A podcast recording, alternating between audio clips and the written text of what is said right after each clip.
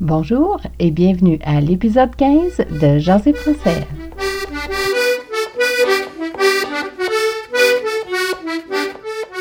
Bonjour tout le monde et bienvenue à Jaser français, le balado pour apprendre à jaser en français avec l'accent québécois.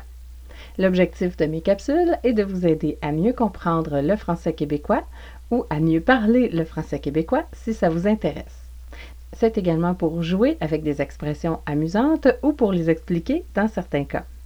Je vous invite à vous joindre à la conversation en venant me voir sur mon site jaserfrançais.ca.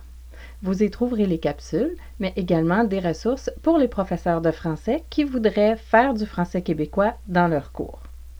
Vous y trouverez également des liens vers différents sites ou des chansons que j'aime ou qui touchent au sujet couvert dans les capsules. Suivez-moi également sur Twitter à Jaser Français. J'y tweete les dernières capsules, mais également des informations pertinentes à l'apprentissage ou l'enseignement du français. Mes capsules sont faites en deux parties. Je vais commencer avec le brise-glace du jour, qui est une phrase clé que vous pouvez utiliser pour faire des conversations légères. Dans cette série de cinq capsules, on aborde le sujet des conversations avec les enfants d'environ 2 à 10 ans. Contactez-moi pour me dire si les brise-glaces fonctionnent bien pour vous et je vous invite également à me poser des questions ou à me faire vos commentaires. Le brise-glace du jour pour cette capsule est T'as-tu des bonnes notes? T'as-tu des bonnes notes? T'as-tu des bonnes notes? C'est la question à poser pour connaître les performances scolaires des enfants ou pour avoir une idée des résultats. T'as-tu des bonnes notes? Donc l'enfant pourrait répondre Oui, j'ai vraiment des bonnes notes ou non, j'ai pas des bonnes notes, ou ça dépend, des fois oui, des fois non. Donc les notes sont les résultats scolaires. N'oubliez pas d'essayer le brise-glace aujourd'hui et de commenter votre expérience sur le blog à Et maintenant, la capsule du jour. Dans cette capsule, nous allons traiter de l'argent en français québécois.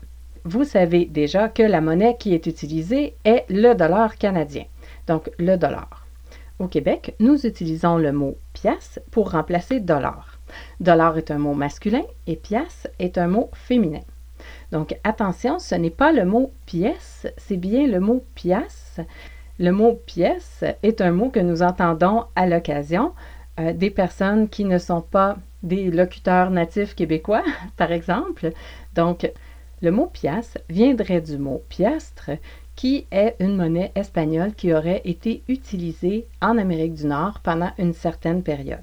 Donc, si vous parlez un français standard qui n'est pas un français canadien et que vous utilisez le terme pièce, je vous invite à le remplacer par le mot pièce.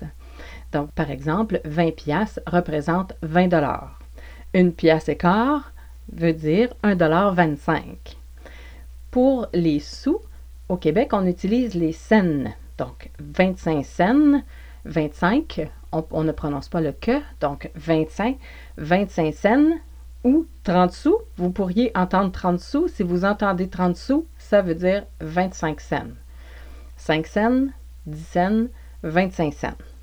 Si vous parlez de la pièce de monnaie du 5 sous, vous pourriez entendre 1 5 cents ou 2 5 cents.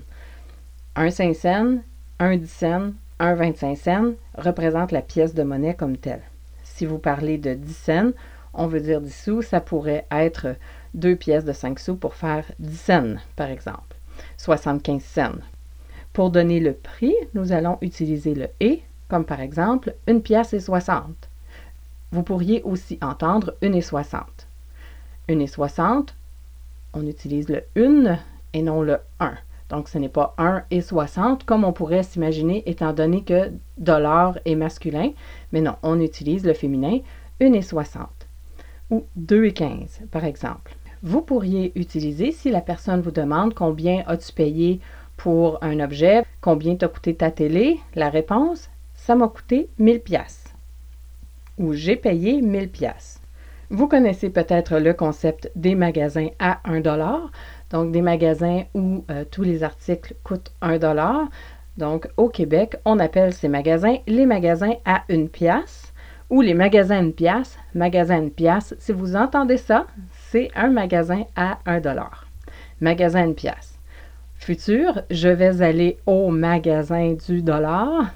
vous pourriez entendre m'a allé au magasin une pièce.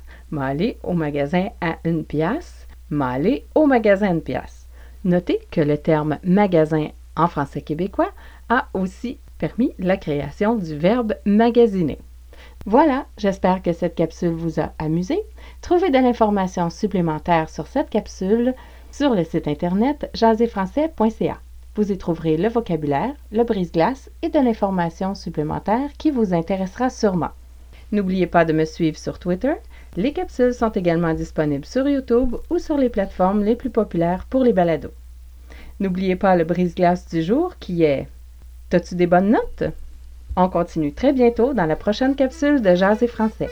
Je m'appelle Danielle et je vous dis à bientôt et c'est beau le français.